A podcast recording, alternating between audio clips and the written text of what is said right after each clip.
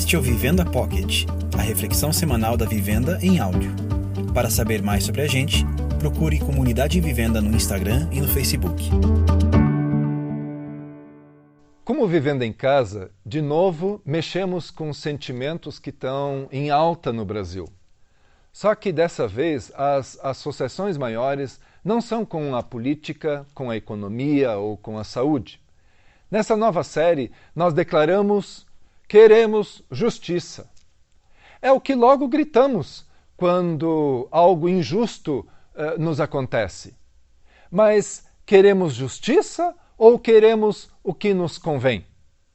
A justiça é mais do que uma norma legal, é uma ação social para ajudar um indivíduo ou um grupo que foi, de alguma forma, prejudicado.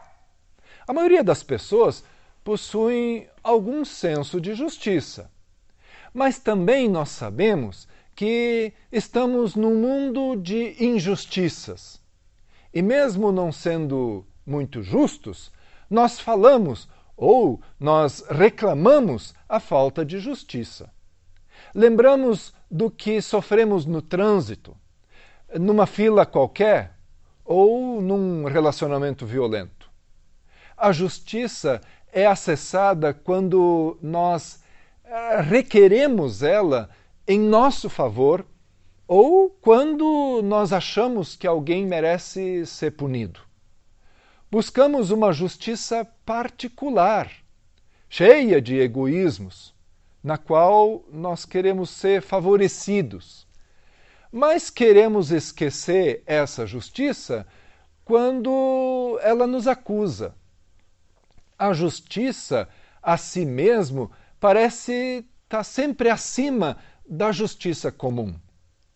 Assim, infelizmente, a justiça dos homens está carregada de injustiça.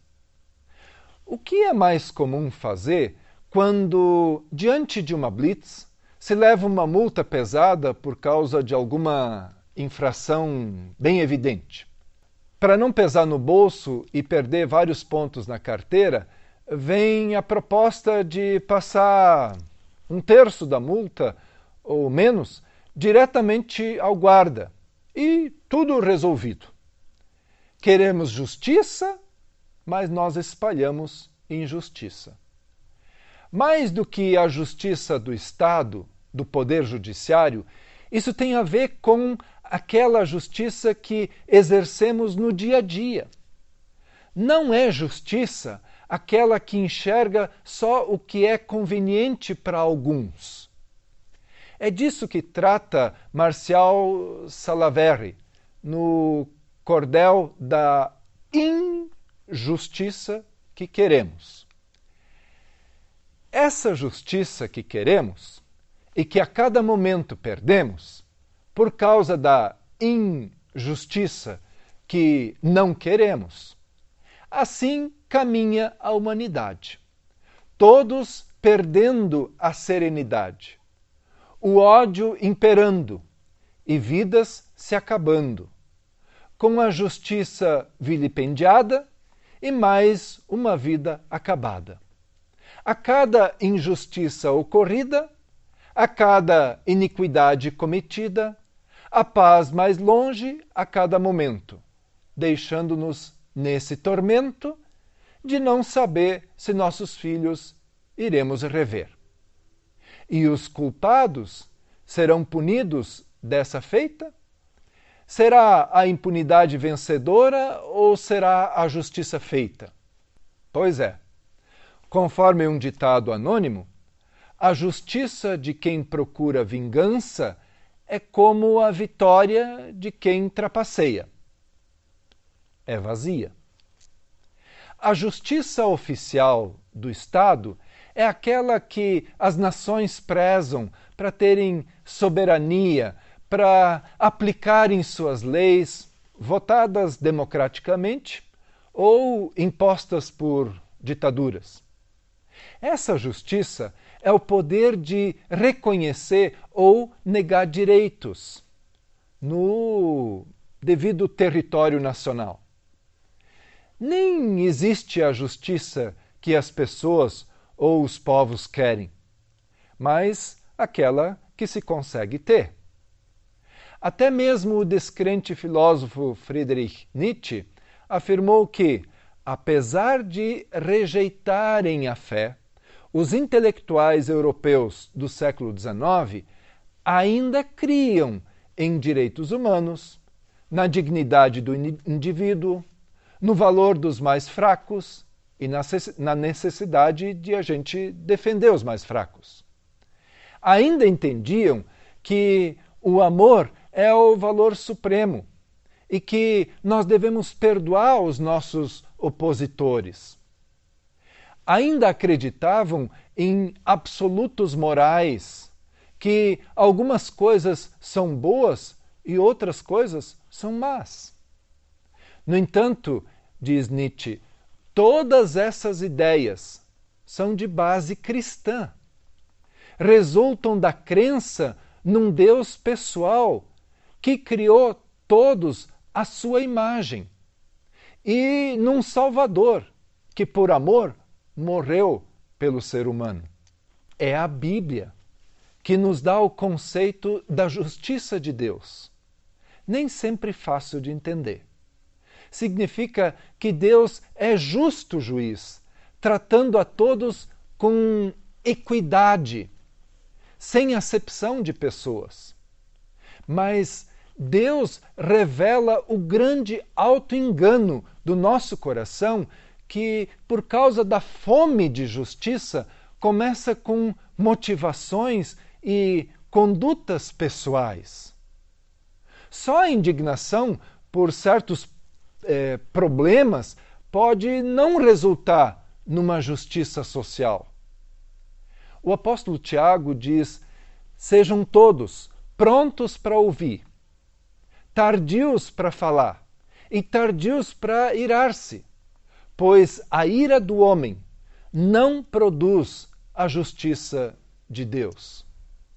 Observe que em várias manifestações de 2020, lá nos Estados Unidos, foram destruídos monumentos históricos.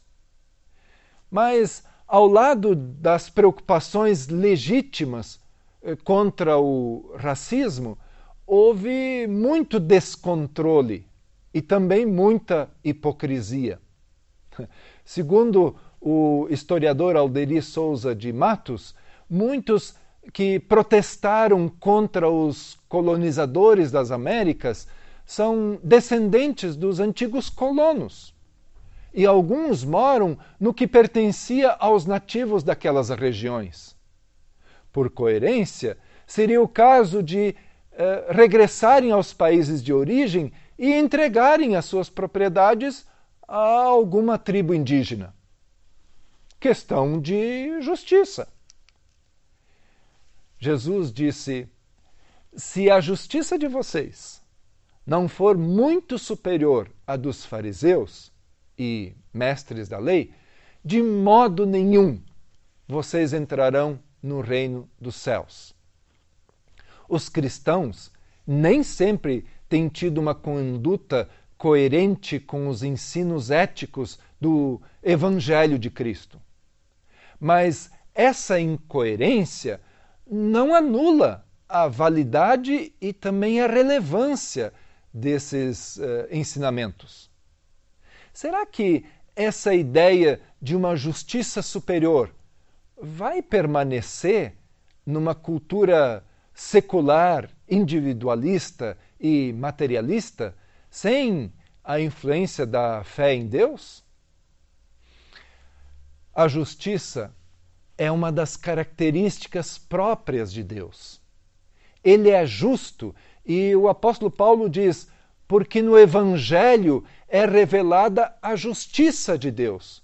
Uma justiça que, do princípio ao fim, é pela fé. Na palavra de Deus está o padrão para essa boa justiça que nós deveríamos obedecer.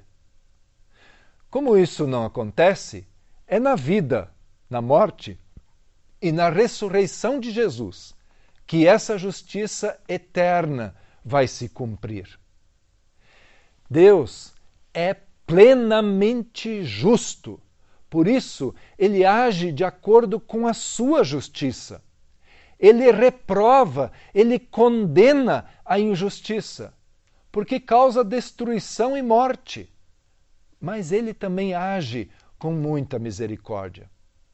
Um exemplo dos prejuízos causados pela injustiça é a história dos irmãos Caim e Abel.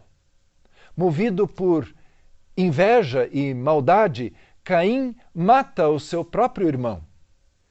Além de destruir a vida eh, do inocente Abel, Caim se afastou de Deus e da sua própria família. Também trouxe maldição para a terra e também para o seu trabalho. Deus afastou e castigou Caim pelo crime que ele cometeu, mas fez isso com muita misericórdia preservando assim a sua vida. Quando nós pensamos em justiça, logo nos vem à mente o merecido castigo e a punição por algo de errado que se fez. Essas ideias não estão de todo erradas, mas graças a Deus que a justiça dele é diferente da nossa. Porque a justiça humana é falha, é parcial, é corrompível e muitas vezes é vingativa. Eu repito, segundo a nossa justiça, quando nós somos culpados, nós queremos sempre a absolvição. Mas o outro sempre tem que ser punido e pagar as consequências dos seus erros. Com Deus não é assim. Deus é insuperável em poder e justiça. É impensável que ele trate alguém com parcialidade. Para satisfazer a justiça, ela exige que o culpado seja punido pela sua injustiça. Deus, ele decidiu jogar a culpa em si mesmo. Sim, é isso. Jesus Cristo assumiu o nosso lugar e sofreu a punição pelas nossas injustiças. Jesus cumpriu toda a justiça e foi misericordioso em toda a sua vida. Ele foi o maior exemplo e a perfeita justiça. Graças a ele, todos nós podemos ter acesso à justiça de Deus. Com a morte de Jesus, o preço da dívida, da culpa e da condenação já foi pago. Todos que creem nele podem ter o perdão de todos os males praticados. Nessa justiça, nós podemos confiar. Mas ele, Deus, deixou claro como nós devemos viver, o que fazer, o que ele procura nos homens e nas mulheres. E isso é muito simples. Façam o que é correto e justo ao próximo. Sejam compassivos e leais em seu amor, diz o profeta Miqueias. Mais do que esbravejar, nesse desafio, nós temos o exemplo de Deus para a gente seguir. Pense nisso.